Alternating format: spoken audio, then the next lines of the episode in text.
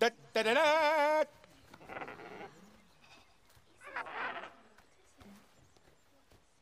Isn't he beautiful? Say hello to Buckbeak. Hagrid. Exactly what is that? That, Ron, is a hippogriff. First thing you want to know about hippogriffs is that they're very proud creatures, very easily offended. You do not want to insult a hippogriff. It may just be the last thing you ever do. Now, who'd like to come and say hello? Well done, Harry. Well done. Come on now. Now, you have to let him make the first move. It's only polite. So, step up, give him a nice bow, then you wait and see if he bows back. And if he does, you can go and touch him. If not, well, we'll get to that later. Right. Now, just make your bow. Nice and low.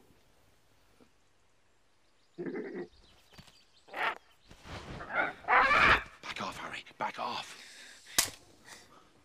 Keep still. Keep still.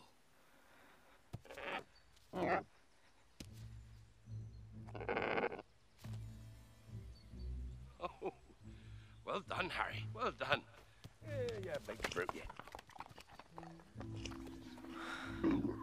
Right. I think you can go and pat him now. Go on. Don't be shy.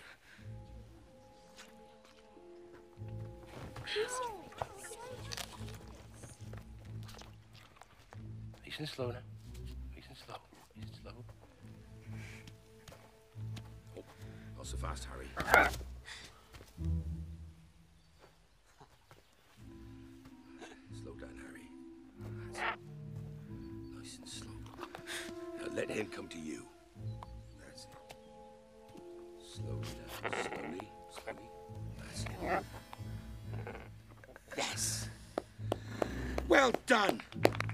Done, Harry. Well done. I think he may let you ride him now. What? Come on. Uh, hey, hey, hey, hey, Put you hey! over here. Hey, Just behind Hagrid. the wing joint. Ah! Don't pull out any of his feathers, because he won't thank you for that. Well oh!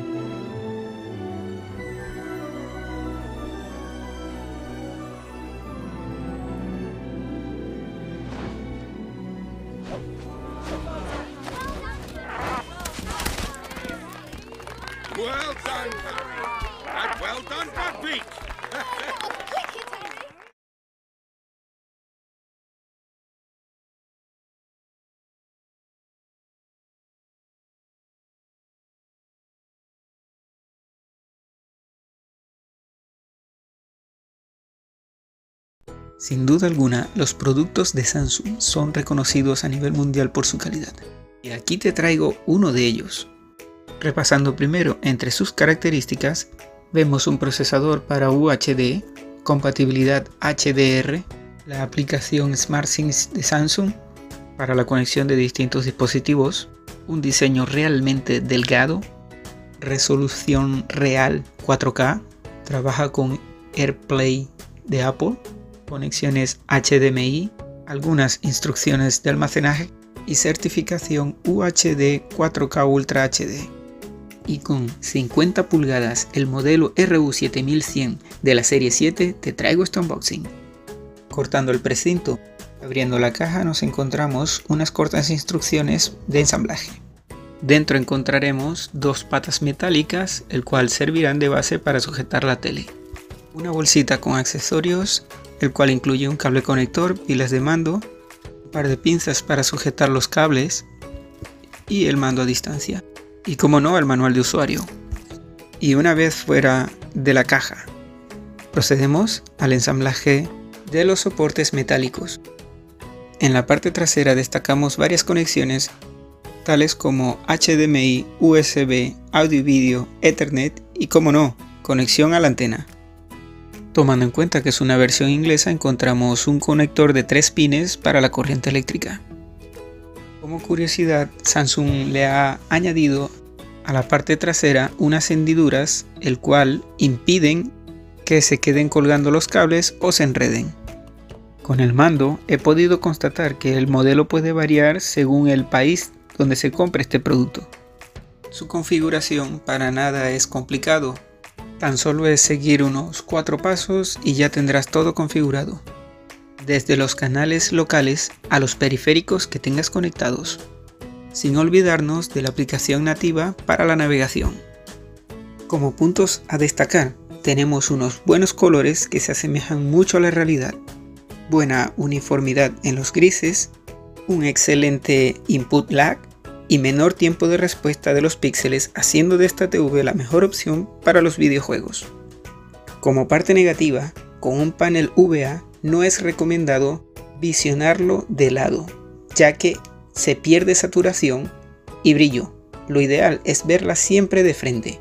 En este caso, un panel IPS no pierde saturación y sería más conveniente a la hora de visualizar el contenido desde los costados. Y hasta aquí este vídeo. Espero que te haya gustado y nos vemos en la próxima. Adiós.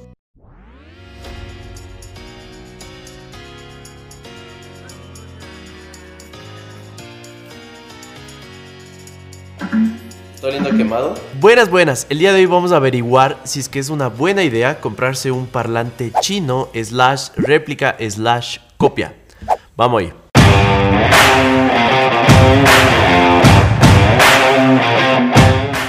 ¿Qué más people? ¿Cómo van? Espero que estén súper bien. Bienvenidos a Morphy, su canal tech favorito. El día de hoy tenemos un video que he querido hacer desde bastante tiempo. Si ustedes cogen una avenida principal en una ciudad ecuatoriana o supongo que latinoamericana, en el centro de la ciudad y empiezan a entrar a locales de tecnología que vendan celulares, tablets, laptops, etc. También van a ver que venden parlantes Bluetooth. En la mayoría de estos locales ustedes van a ver parlantes bastante conocidos que deben haber visto en YouTube o en algún otro lugar. Y resulta que la mayoría de estos parlantes son réplicas. Ojo, muchas tiendas te ofrecen las dos opciones. Vean, este es original, esta es la copia. ¿A cuál le alcanza? ¿Cuál es su presupuesto? Pero muchos ni siquiera te dicen esto. Y esto me saca de quicio. Porque realmente no solo estás infringiendo todo el tema de patentes y de que está mal hacerlo, y entiendo que a veces el presupuesto no alcanza porque es verdad, un parlante de una buena marca, de buena calidad, a veces cuesta mucho dinero. Pero por ahí hay una frase que dicen que lo barato sale caro, porque estos parlantes no tienen absolutamente ninguna garantía, porque obviamente son parlantes genéricos o réplicas que no tienen un certificado de calidad, así de simple. Habiendo dicho esto, es igual un producto bastante demandado. Así que este video lo único que él busca es tratar de descifrar si es que vale la pena. Por aquí tenemos uno de los parlantes más conocidos en la historia de la humanidad, Bluetooth. Este es un supuesto JBL Charge 2. Es un parlante bastante popular porque te permite cargar a tu celular mientras escuchas música. Así que esto también funciona como un banco de batería. Como les dije, le carga a tu celular y se conecta por Bluetooth. Entonces, JBL hizo un excelente trabajo en popularizar este modelo. Pero como verán, no dice JBL, y es porque justamente es una réplica. Por ahí deben haber visto en el mercado que a veces sí tiene el color de JBL, este naranja bastante distintivo. A veces es medio tirando a rojo esto, pero siempre una réplica tratará de parecerse lo más posible. Porque al final del día, la meta de estos parlantes es de engañarte, es que tú creas que es original. Entonces, eh, de entrada es un parlante obviamente más liviano que el original, ustedes pueden sentir en el peso. Tiene un buen lejos, deben haber escuchado esta frase. Ese chico tiene un buen lejos o esa chica. Quieren decir que se les ve bien desde lejos, pero a veces uno se va acercando y es como que... Eh...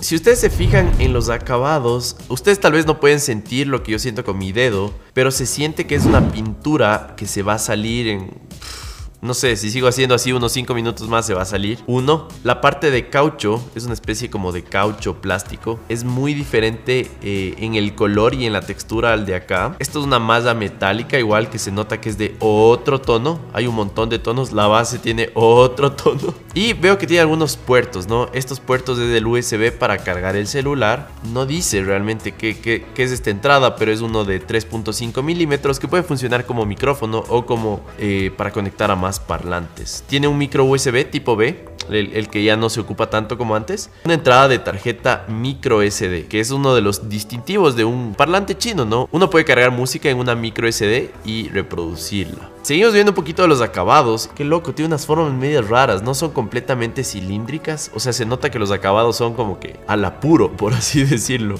Eh, no tiene el brandeo acá, que también tiene JBL. No sé si se fijan. Y bueno, por ahí hay uno, un par de iconos que no entiendo. Este de M. Oh, no sé si escuchan esto. Qué poco satisfactorio es. O sea, que qué poca confianza me da, más que satisfactorio.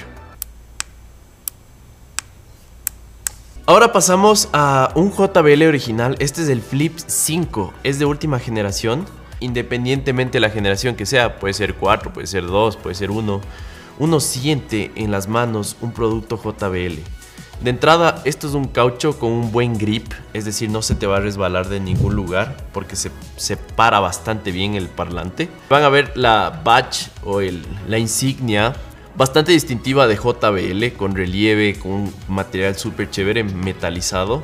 Esto de aquí es una malla que no solo le hace ver bien, sino que le protege es bastante chévere. Y bueno, los acabados, como diría en Ecuador, se nota a leguas que es original, ¿no? El brandeo ahí en todo lado, se nota la construcción, el peso es más pesado. Y ojo que el flip, eh, la diferencia con el charge es simplemente el tema del puerto de la carga, ¿no? Este no puede cargar tu celular, que es una función que realmente yo estoy enamorado. Pero eh, al final del día estamos comprando un parlante Bluetooth. Y la función de un parlante Bluetooth es entregar buena música con un buen volumen que si se cae aguante, entre otras cosas.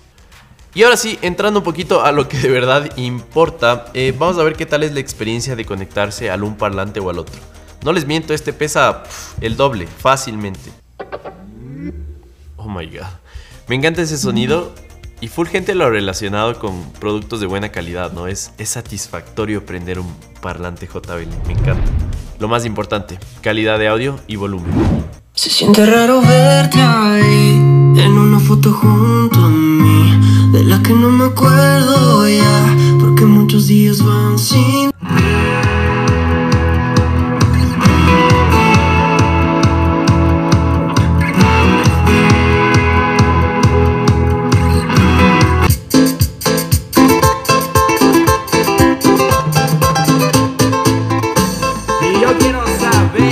A ver, en los videos de YouTube es bastante difícil apreciar la calidad del audio porque dependemos de sus audífonos, de sus parlantes de su computadora, de los de la, tele.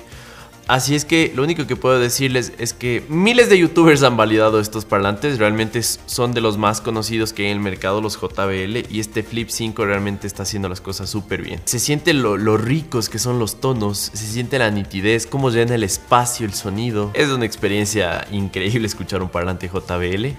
Espero que de alguna forma mi micrófono haya hecho el trabajo correcto para mostrarles eso. Volumen bastante alto, diría yo que puedes hacer una caída, un, zafarrancho tranquilo. De unas 10 personas, diría que no, no de más porque ahí ya necesitas un parlante más fuerte. Y con eso salimos, hermanos. Está súper chévere. Vamos al Charge 2 ahora, ¿ya? No, así. El mismo sonido. Se, se pasa, se pasa. Pongamos una, una- unas rolas. Recuerdo verte sonreír con cada beso que te di. Me encanta verte tan feliz, ser el eco de tu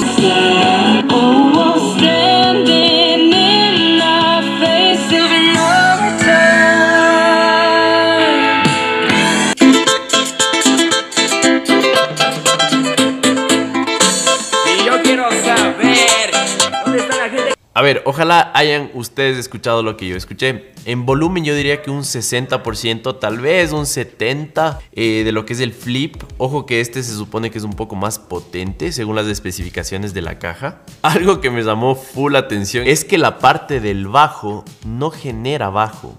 Realmente el, parlante en sí no tiene una distinción entre bajos, altos y medios. Es como que un champús completo ahí. A ver, acá parece que estás en el concierto ya. Y acá parece que estás escuchando a través del radio de tu tío el raro en el carro que ya se destartala. Los dos te permiten escuchar música, pero con esta disfrutas mucho más la música, ¿ya? Es es súper chévere.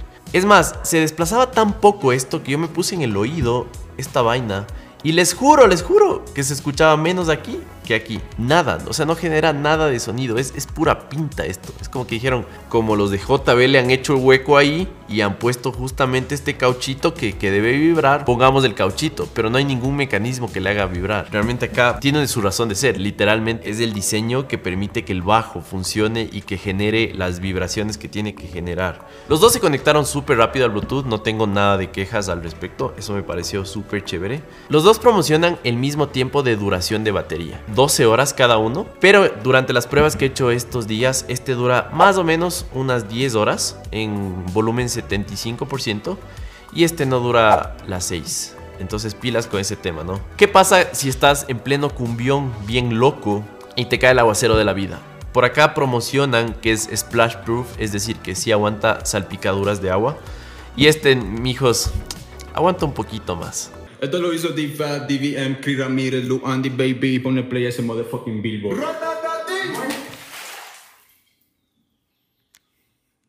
Y bueno, no salió como, como esperaba que salga. A la perfección, pero lo hice con la confianza porque obviamente JBL certifica que realmente es. ¿ya? Lo importante de esto es que no sé si vieron, me lancé con todas las ganas del mundo y sigue sonando. Grande JBL, grande DBN, como se darán cuenta es un excelente parlante. Decía disimulo, ahora le vale un culo. Siempre pasa volada, pero ella dice no fumo. No le gusta. Y bueno, como verán, está en perfecto estado, así que no ha pasado nada aquí. Sigue funcionando al 100%. Seguimos con DBM. Miren. Aguanta. Ahora, ¿qué pasa si hacemos lo mismo con el otro parlante? Veamos. Lo más probable es que fracasemos por la cantidad de puertos que hay disponibles al aire libre. Acá solo teníamos el puerto C, que ya lo lanzo como tres veces a la piscina y no pasa absolutamente nada. Pero acá hay demasiados, ¿no? Entonces siento que no es buena idea, pero lo hacemos para tratar de ser lo más objetivos posibles, ¿no? Este sí flota. Todavía no suena. Creo que pasó lo que esperábamos. Les cuento que acaba de marchar. Me sale como lista de Bluetooth, pero... Es como que está intentando conectarse. Cuento que acaba de marchar. No debíamos haber hecho esto, pero creo que era importante hacerlo para que midamos de alguna forma esta característica de waterproof. Le voy a apagar. Está oliendo quemado. Así que, chao.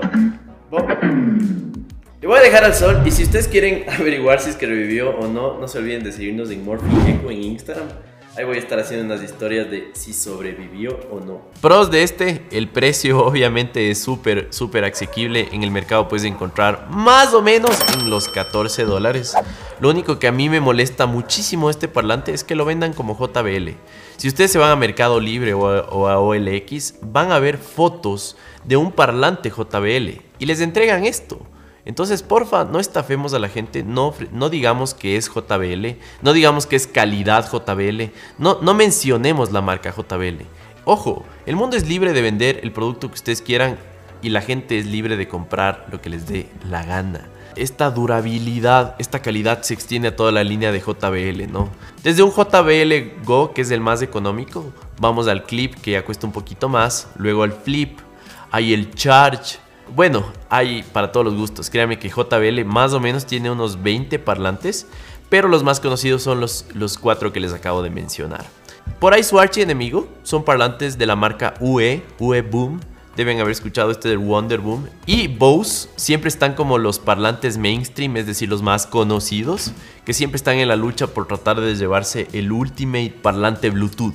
Casi me olvido de una de las funciones más chéveres de este parlante. Y puedes tener un equipo de sonido estéreo, ¿no? Con dos diferentes bocinas en diferentes lugares. Lo hace fantástico. Así que si quieren saber los precios de todos estos parlantes, les vamos a dejar un enlace. No les ponemos en la pantalla porque de vez en vez hay promociones. Y si este video lo ves en dos meses o tres, tal vez el precio de aquí no sea el mismo, sea más barato. Así que si ustedes quieren ver el precio del producto en tiempo real, denle clic. Y es más, Ustedes pueden comprarlo en el enlace que está ahí en la descripción y les va a llegar de 2 a 3 días en su casa a cualquier rincón del Ecuador. Obviamente también les dejamos el enlace de Amazon si están en otro país para que chequen las especificaciones técnicas que por ahí pueden estar buscando. Sin más que decirles, espero que hayan disfrutado este video de Coméntenme alguna función que me olvidé de estos parlantes. Son muchísimas. Acuérdense que cada vez son más completos estos bebés. Así que no dejen de insultarme o agradecerme en los comentarios que nos sirve para construir un mejor canal. Toda la música que fue reproducida en este video es música ecuatorianísima, por ahí con unos spanglish increíbles de artistas que son personalmente mis amigos. No les pongo porque son mis amigos, realmente es porque su música me encanta y quiero que más gente la escuche. Así que eh, por ahí les dejo igual los enlaces de sus cuentas de Spotify para que vayan a descargar su música. Chicos, eso ha sido todo por hoy. No se olviden de suscribirse, es otra forma de apoyar este canal. Y bueno, coméntenos qué otro video quisieran ver. Si quieren tener contenido exclusivo o tienen alguna pregunta muy específica de estos productos, porfa les dejamos la cuenta de Instagram, estamos como Morfieku, pueden seguirnos por allá. Y bueno, eso ha sido todo por hoy. No se olviden que la tecnología puede cambiar el mundo.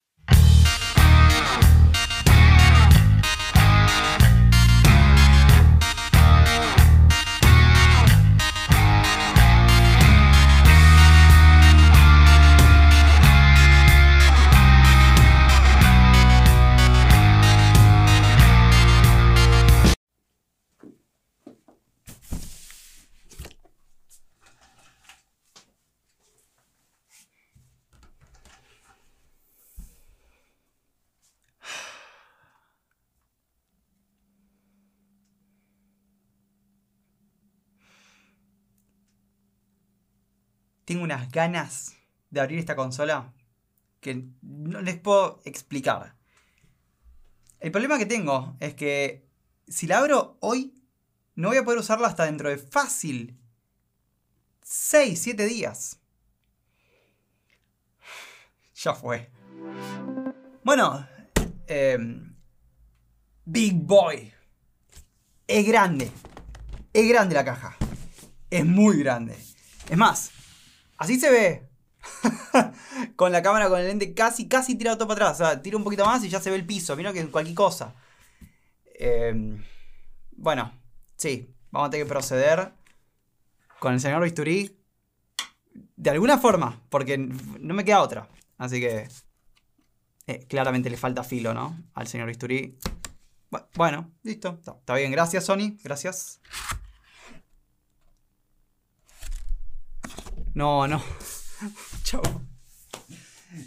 Bueno. No, no, hay alternativas, es, es, lo que hay.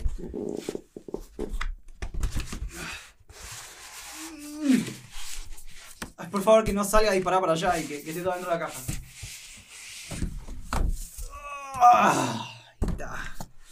Otro precinto. Espera, no, no, pero Ahí va. Jan, ¿me pones el PlayStation? Por favor. Victory, una vez más, Sony se aseguró que esto venga cerrado. Cerrado, oficial. Inviolable. A ver, pongámosle. No, me está jodiendo. Otro más. me está, me está cargando Sony. Decime por favor que acá adentro está la consola, porque vamos a terminar con 70 cajas, una caja dentro de la otra, y al final adentro hay un pendrive con la forma de la PS5. Yo no puedo creer. Pará, ¿qué hago? ¿Saco primero esto? Hmm.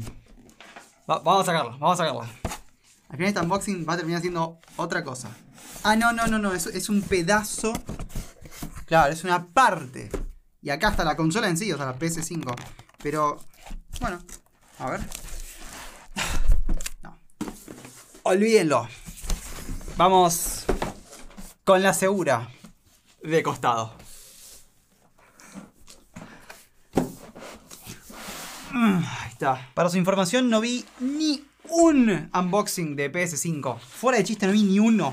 Ni uno. Esto es completamente nuevo para mí. Así como tal vez para algunos de ustedes. A ver, esto será pilar. Che, cuánto material que hay acá. ¿Puedo pilar? Dale, dale, dale. Con paciencia. Que va la consola. Ya está. Qué grande que es. Lo que me importa es poder definir si en persona es mucho más linda que lo que tal vez se vio en video, en foto. Que puede ser que sí, ojo. Fran estaba desesperado ahí por ver el control, yo también. Yo también tengo una gana. Pero. Ay, es mucho más linda en persona. Es otra cosa. Es otra cosa. Es otra cosa. No sé si soy fanático del glossy. Pero. Es, es futurista. Serio. Pará, pará, pará. Tiene un pequeño, pequeño tono azulino esto. No es negro puro. A menos que le esté pifiando, pero. Esto combina mejor que lo que se vio en fotos. ¿Ven? Por eso siempre hay que ver las cosas en persona. Bueno, como si fuera tan fácil, especialmente con la PS5, ¿no? Pero. Ahí está, bien, no podemos creer a nada ni a nadie. Bien. La otra caja. Tenemos. Manual. Que lo vamos a leer. No. Base. Bien, bien. Cable HDMI 2.1. Bien, Cuídenlo, cuídenlo. Es muy importante. Fuera de chiste, en serio. La base. Ah, claro, ahí está. Mira, mira, mira qué bien. Bueno, ahora lo vemos. No. Bien, si esto no es japonés, no sé qué lo es. Claro, está guardado el tornillo que acabo de tirar ahí, así que... Claro. Para, no, hasta la base tiene la textura. A ver qué tan cerca lo puedo llevar. Claro. Qué bien esto, qué bien esto, Sony. Esto es un trabajo extra de matricería complejo. Es más, les diría que no sé si hasta hicieron la matriz y después la estamparon para hacer este patrón, porque si alguien tuvo que dibujar todo esto a mano o una máquina lo tuvo que hacer sobre una matriz, la cantidad de horas que habrá llevado, lo que habrá costado esa matriz metálica para esta estampa. Bueno, no sé, tendría que preguntarle a Sony cómo es que se hizo, porque el proceso productivo de esto debe ser muy interesante. Bueno, cable de alimentación. Y el control. Ah, más bien, esto me gusta. Cable USB tipo A a tipo C. No sé ustedes, pero quiero sentir el control de una buena vez. Es una mezcla de mushy y sólido. Qué bien los botones de los analógicos, Sony. Qué bien esto. Me encanta el color del control en persona. Me encanta. Y este también es un color negro grisáceo que tira más para un lado apenas azul. Y sí, tenemos los colores de las cámaras calibrados, corregidos. Así que debería ser lo más cercano a la realidad posible. Obviamente, dependiendo de sus pantallas, puede ser que cambie como es que lo ven. Pero necesito otro set de ojos. Pero para mí esto tiene un toque de azul. Me encanta, súper elegante. O sea, ese es un joystick que se vistió de traje. Fantástico, hermoso. Uy, súper suave. ¿Ven? El joystick de Xbox, que, ojo, me encantó, o sea, me parece que está buenísimo.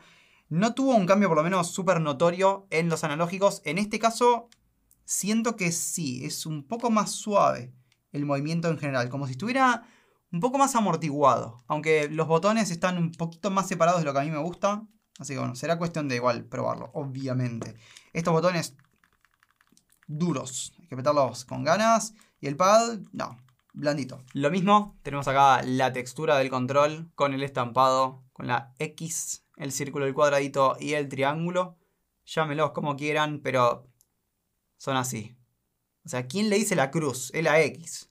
Todo bien. Entonces, la consola. En la parte de atrás tenemos dos conectores USB tipo A, Super Speed. Un conector RJ45 para conectarlo vía red. Después la salida HDMI 2.1. Conector de alimentación. En la parte de abajo, calculo que tendremos el espacio para...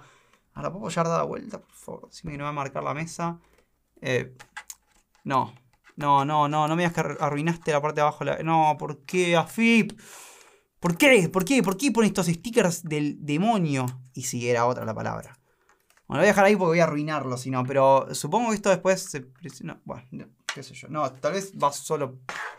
Después me fijo.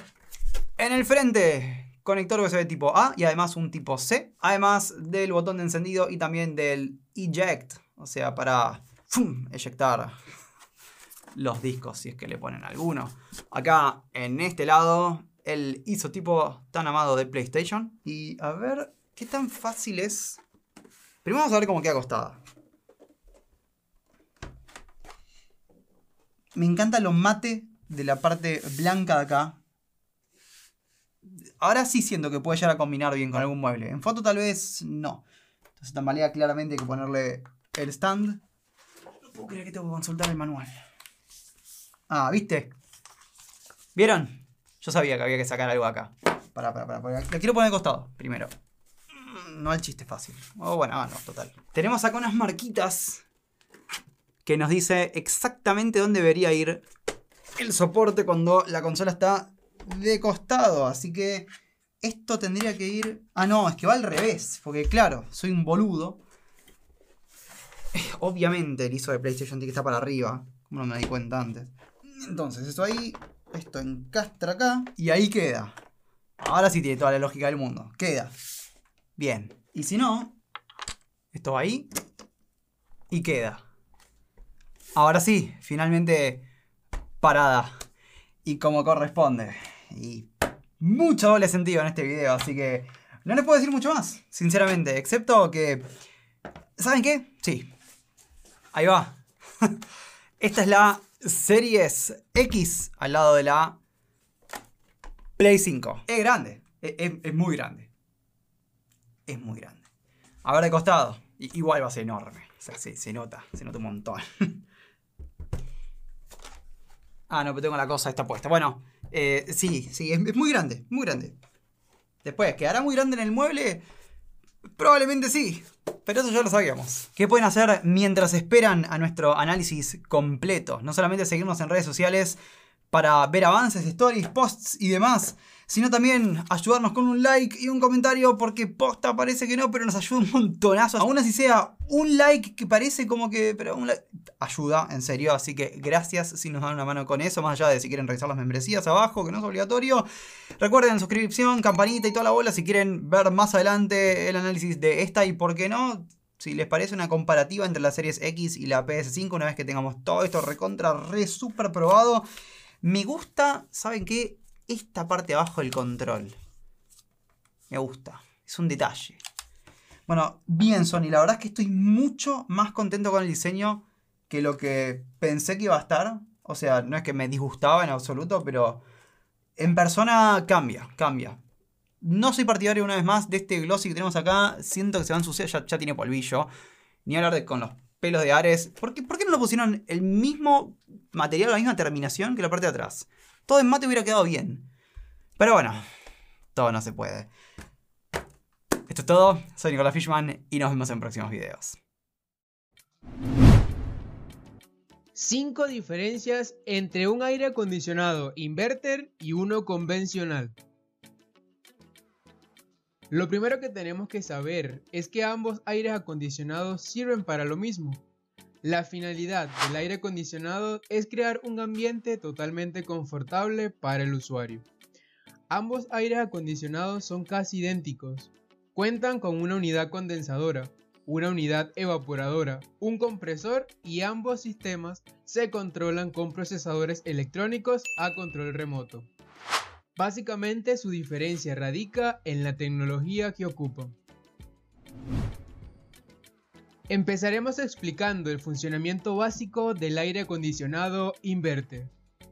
En los equipos de aire acondicionado, esta tecnología inverter la encontramos en el compresor y su función es regular la velocidad para que sea constante, aumentando así su eficiencia. Es decir, en lugar de arrancar y parar continuamente, como los equipos convencionales, para obtener la temperatura deseada, con el inverter el compresor gira de forma continua, lo que ayuda a mantener constante la temperatura. De esta manera se evitan consumos innecesarios que alargan la vida del compresor. Aire acondicionado no inverter o convencional. Los equipos convencionales no inverter disponen de un compresor tradicional que funciona siempre a velocidad y rendimiento máximo. Esto significa que se apaga cuando el aire acondicionado alcanza la temperatura marcada y vuelve a arrancar cuando la temperatura de la habitación desciende.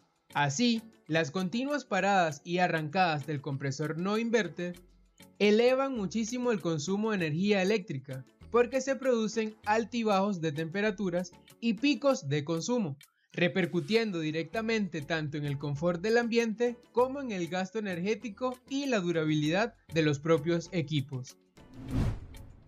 A continuación, te nombraremos 5 diferencias que tiene el aire acondicionado inverter al convencional on-off. Primera diferencia, refrigerante. El aire acondicionado inverter trabaja con gas R410A, el cual cuida la capa de ozono, mientras que el aire convencional trabaja con gas R22. Este gas daña la capa de ozono. Diferencia número 2. Sonido. El aire acondicionado inverter, al evitar los arranques continuos, tanto el compresor y el ventilador funcionan a velocidad constante, por lo cual reducen el nivel de ruido considerablemente. El aire acondicionado convencional, al apagar el compresor y al encenderlo, aumenta el nivel de ruido haciéndolos menos silenciosos. Tercera diferencia, confort. El aire acondicionado inverter logra mantener la temperatura estable sin cambios bruscos, lo que garantiza un mayor confort en el área a enfriar o calentar debido a que puede adaptarse a la demanda térmica. Lo contrario sucede en el aire acondicionado convencional, porque al apagarse el compresor, la temperatura confort dura muy poco en la habitación. Cuarta diferencia, proporciona un gran ahorro. Gracias a la regulación de la frecuencia de funcionamiento del compresor, se consigue un gran ahorro energético. Dependiendo de su uso, se puede ahorrar hasta un 80% de la energía, disminuyendo el pago de la factura eléctrica. Con el aire acondicionado convencional, el consumo de energía sube debido a que el compresor se apaga y se enciende con mucha frecuencia. Quinta diferencia, alarga la vida del equipo. El aire acondicionado inverter, al evitar los continuos arranques y paradas, tiene que realizar menor esfuerzo para alcanzar la temperatura deseada, por lo tanto, la vida útil del compresor se alargará considerablemente. Esto añadiendo si va acompañado de un correcto mantenimiento y un buen uso del mismo equipo. A diferencia del equipo convencional, que debido a su sistema de encender y apagar varias veces en un ciclo de trabajo, acorta la vida útil del equipo. Este ha sido un breve resumen de algunas de las diferencias más comunes de un aire convencional al aire acondicionado inverter. Si te ha servido, no dudes en suscribirte a nuestra comunidad haciendo clic en este icono. De este otro lado te dejo uno de nuestros videos más reciente. Haz clic. Hasta la próxima. Ahora sí, hoy vamos a ver cómo instalar Windows 10 en una máquina vieja de estas Legacy como un Core 2 Duo o cosas por el estilo donde todavía no tenemos UEFI ni nada parecido. Entonces vamos a verlo después de la intro.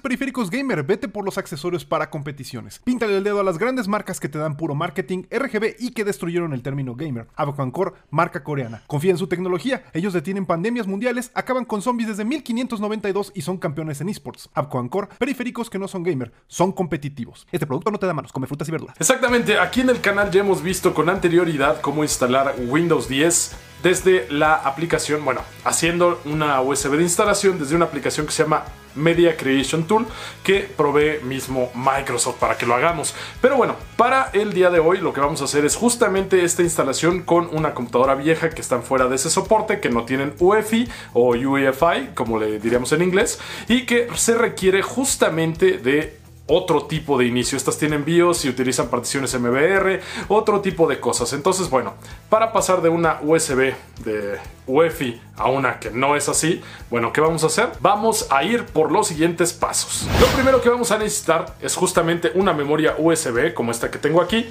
que es USB 2.0 y de 8 GB para que quepa completito el ISO. Y el ISO lo vamos a descargar desde la página de Microsoft. De hecho, probablemente les deje el enlace en la parte de abajo. Y lo vamos a bajar justamente con la Media Creation Tool de Microsoft para poderlo descargar de manera legal y la última build legal que haya. Digo, se puede bajar con el Steam verde y todo lo demás si ustedes ya quieren hacer otro tipo de cosas, pero en este caso vamos a utilizar el Windows totalmente legal de Microsoft con la Media Creation Tool. Entonces, bueno, pues el siguiente paso es ese, bajar Media Creation Tool de Microsoft y bajar el ISO. Ya que tenemos nuestra Media Creation Tool, hay que darle doble clic y pues darle que autorice porque esto es una aplicación que requiere permisos de administrador. Ya con eso esperamos a que inicialice y seguimos las instrucciones en pantalla. Es muy importante que veamos lo que dice aquí. Yo la tengo en inglés porque mi Windows está todo en inglés, pero posiblemente si su Windows está instalado en español, vean todo esto en español. Aquí ya nos está mostrando lo que es el contrato de licencia, todo esto que ya conocemos, eh, todos los avisos y términos de la licencia. Entonces le vamos a dar a aceptar y nuevamente esperamos a que termine con su proceso. Ahora, aquí es donde viene lo interesante o lo importante. Tenemos las opciones de pues hacer el upgrade a esta PC, que no es lo que quiero porque necesitamos bajar el ISO de Windows 10 para una PC diferente y peor aún, todavía lo vamos a utilizar para algo que no tiene soporte por UEFI. Entonces aquí le vamos a dar crear media de instalación o crear medio de instalación y esto puede ser un flash drive USB, DVD ISO file, lo que se podría hacer para instalación normal desde esta herramienta, pero lo que queremos es el ISO que dice aquí y para eso le vamos a dar siguiente. Una vez que ya está aquí, por ejemplo, esta es la configuración que tengo para esta computadora, dice usar la configuración eh, recomendada para esta PC. No es lo que queremos porque pues evidentemente lo voy a instalar en otra computadora. Aquí ustedes pueden seleccionar el idioma de lo que vayan a poner, por ejemplo en este caso voy a seleccionar español México, edición Windows 10. Y podemos hacer un instalador ya sea para 32 bits, 64 bits o para ambos. Una vez que ya le damos, por ejemplo, para ambos, nos puede hacer eso. En este caso, pues voy a utilizar únicamente 64 bits. Lo voy a hacer para los dos, pues nada más por si las moscas. Entonces ya de aquí le voy a dar siguiente. Y de aquí le voy a seleccionar el archivo ISO para que dice después lo vas a tener que quemar en un DVD. También se puede quemar en un DVD, pero esta vez lo que vamos a hacer es una USB a partir de este eh, archivo ISO. Los ISO son imágenes de disco, son como un disco virtual, por así decirlo. Entonces, bueno, ya le voy a dar aquí Next y va a comenzar a bajar nuestro ISO de Windows. Aquí nos dice que si lo queremos guardar en algún lado. Y perfecto, lo voy a guardar ahí en escritorio. Y bueno, ya lo tenía abajo, ahora lo va a reescribir. Entonces con esto podemos comenzar, continuar haciendo nuestro proceso. Eso sí, tengan paciencia porque pues es el ISO completo, entonces sí va a pesar algunos gigas. Por lo tanto, si su conexión es muy lenta, probablemente sea recomendable que lo dejen pues en la noche bajar todo lo que tengan que hacer. Si tienen una buena conexión, bueno, pues solamente esperen ahí unos minutos en lo que termina de bajarse. Y listo, ya tenemos nuestro ISO aquí disponible para pues hacer nuestra unidad de flash. Pero bueno, para eso no vamos a utilizar el Media Creation Tool, sino otra herramienta. Una vez que ya bajamos el ISO desde la página de Microsoft y ya está todo bonito, y bueno, que lo bajamos desde la Media Creation Tool, no vamos a utilizar esto para hacer el instalador, sino que vamos a bajar otro software que se llama Rufus, que este es justamente para hacer unidades de arranque. Entonces vamos a seguir esta parte y les dejo el enlace también en la parte de abajo. Para esto nos vamos otra vez a Google, vamos a buscar Rufus. Y aquí tenemos rufus.ie, que es justamente la página oficial y de aquí lo vamos a bajar. Y bueno, pues el programa es básicamente solo este, esta ventana que estamos viendo aquí, pero pues hay que bajarnos la versión más nueva, que tenemos aquí Rufus 3.10, también hay una versión portable por si lo quieren traer en una memoria USB para pues arrancables en cualquier momento. Entonces vamos a descargarlo. Y una vez que ya terminó de descargar, pues vamos a abrirlo. Perfecto.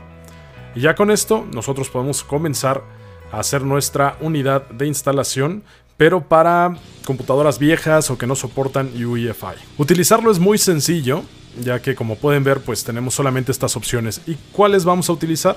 Bueno, primero hay que seleccionar la unidad de almacenamiento que vamos a usar. Por lo tanto, en este caso tengo esta que se llama SD ISO, que es justamente un instalador de Windows que hice con Media Creation Tool. Esto puede tener eh, la etiqueta que ustedes le hayan puesto a su memoria o a la que vayan a sacrificar para este método, ya que pues los archivos se van a sobreescribir y no la y pues va a borrar todo lo que estaba ahí. Entonces, esta es la que vamos a utilizar y aquí nos dice boot selection disco o imagen ISO, por favor seleccionar. Nosotros tenemos ya nuestro ISO de Windows 10 aquí, el cual literal lo puedo arrastrar y pegar y ya va a quedar. Ahora, también le podrían ustedes haber dado select y los va a llevar a buscar lo que estamos viendo o el archivo ISO que ustedes van a utilizar. Ahora, opción de imagen instalación de Windows o Windows to Go. En este caso es una instalación estándar de Windows, pero acá lo importante es lo que tenemos acá abajo. Justamente el esquema de particiones no vamos a usar GPT, vamos a utilizar MBR. GPT es justamente para utilizar UEFI y nada de, de modos de soporte legacy. Entonces vámonos a MBR que dice BIOS o UEFI CSM, que es lo que tenemos aquí justamente para computadoras que pues no soportan UEFI. Esto es todo lo que hay que hacer y bueno, acá está justamente en la etiqueta que le vamos a poner a nuestra memoria USB. Aquí le podemos poner, por ejemplo, SD ISO, que es nuestro instalador de Windows, pero lo voy a poner como MBR justamente para esto. Y el file system lo pueden dejar aquí en el default, que es NTFS, y todo lo demás ya no le muevan. Nada más necesitamos darle start y va a destruir todo lo que esté dentro de esta memoria para hacer nuestro instalador ya sin ningún problema en nuestro esquema de particiones MBR para computadoras viejitas o que no soporten UEFI. Entonces le damos Start y aquí es donde nos dice que todos los datos que estaban en esta memoria se van a destruir. Por eso, pues utilicen alguna que ya hayan hecho el backup antes o que no haya problemas si la pues si le dan este proceso. Y ya nada más esperamos a que termine. Es un proceso pues prácticamente rápido, entonces poquito de paciencia y termina. Ya hay nada más paciencia y en un momento vamos a tener nuestra USB totalmente terminada para poder pasarnos a la máquina viejita y poder instalar Windows ya sin ningún problema. Listo, ya terminó. Entonces ya con esto le damos close, cerrar y podemos retirar nuestra memoria. Y al final, para instalar Windows, pues ya tenemos nuestra memoria justamente hecha con Rufus. Entonces es momento de pasarnos a la computadora a la que vamos a instalar. Y para eso, pues ya sea que seleccionemos la unidad de entrada o nos metamos al BIOS para cambiar la unidad de boot para poder seleccionar nuestra memoria. Entonces comenzamos con este proceso de instalación. Estamos arrancando esta máquina y vamos a entrar al BIOS. Esto sería con la tecla super, suprimir o del. Y bueno, aquí me voy a meter a buscar las opciones de boteo. Aquí dice Hard Disk Boot Priority o prioridad de disco de arranque. Y aquí tengo justamente mi USB, que es esta genérica, con avanzar página, la voy a subir. Ya está como primer método y aquí tengo mi SSD o disco duro, lo que ustedes tengan instalado en su máquina. Entonces vamos a darle salvar con F10. En este BIOS en particular necesitan checar cuáles son los comandos y si no simplemente salirse y grabar al CMOS. Ok, entonces me regreso y esperamos a que inicie el instalador de Windows, lo cual ya no debe ser tanto problema una vez que hicimos esto.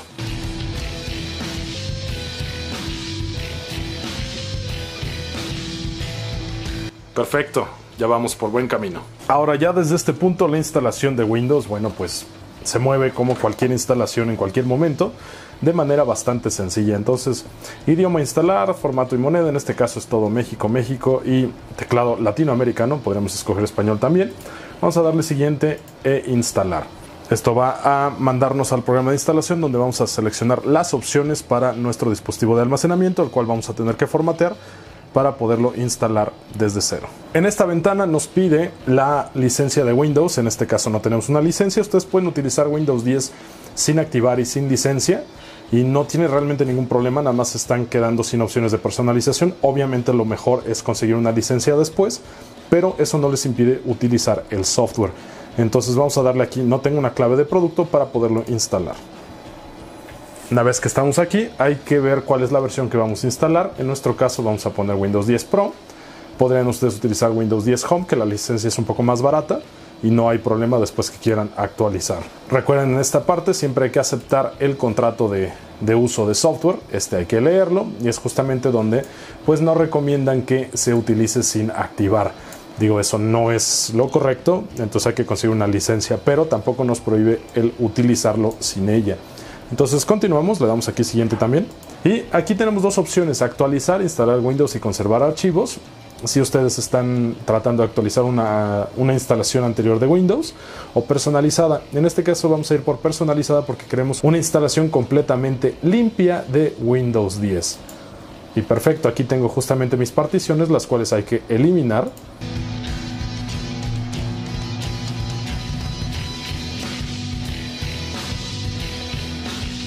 Y una vez que ya tenemos el espacio sin asignar, le vamos a dar aquí a donde dice nuevo. Entonces con eso comenzamos nuestra instalación. Aquí le damos a aplicar para que sea en toda la extensión de esa partición y nos dice que va a ser diferentes particiones Windows.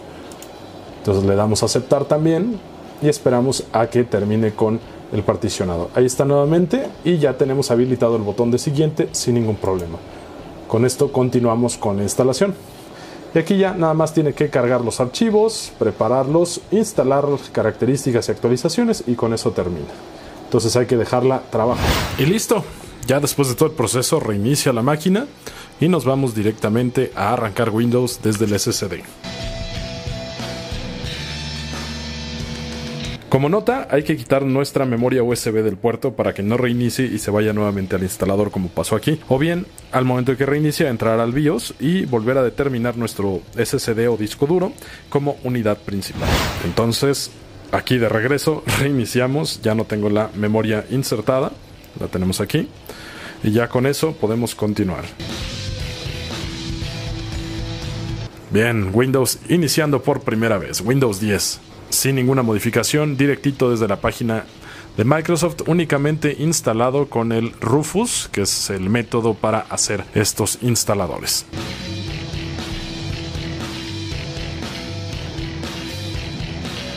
Perfecto, y ya desde aquí nada más hay que seguir tal cual van las configuraciones aquí. Le vamos a poner teclado en español. Voy a omitir añadir otra distribución de teclado y terminando todo esto pues ya tenemos Windows 10 completamente listo para utilizarse. ¡Wow! Ya mero está listo. ya con eso. Perfecto. Ahora ya nada más instalar los drivers pertinentes para esta computadora y con todo pues ya quedó. Listo. No es nada difícil, pero había que seguir algunos pasos. Y voilà, con eso ya tenemos una PC que normalmente no tendría soporte para UEFI con Windows 10 corriendo. Recordemos que por ahí andan unas distribuciones raras de Windows 10, pero también si ustedes utilizan el Windows 10 normal, corre de manera más o menos aceptable en procesadores Core 2 Duo, Core 2 Quad, eh, Celeron D, todo esto altamente recomendable tener un SSD simplemente para que no estemos haciendo cuello de botella con la velocidad del almacenamiento.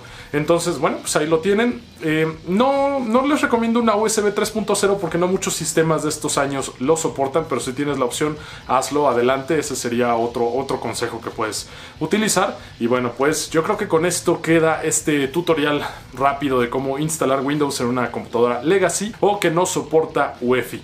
Entonces, pues con eso cerramos. Y bueno, te voy a pedir que me regales un like si te gustó este video, un dislike si odias a los pobrecitos gatitos bebés y también que te suscribas al canal si todavía no lo haces. Muchísimas gracias. Y para seguir haciendo contenido con hardware viejo, les pedimos que nos apoyen en Patreon Y bueno, pues a ver si hacemos Junker Wars o algo así. Muchísimas gracias y ya saben, me despido como es costumbre. Yo soy Ed Corsa para Droga Digital y estamos en el viaje.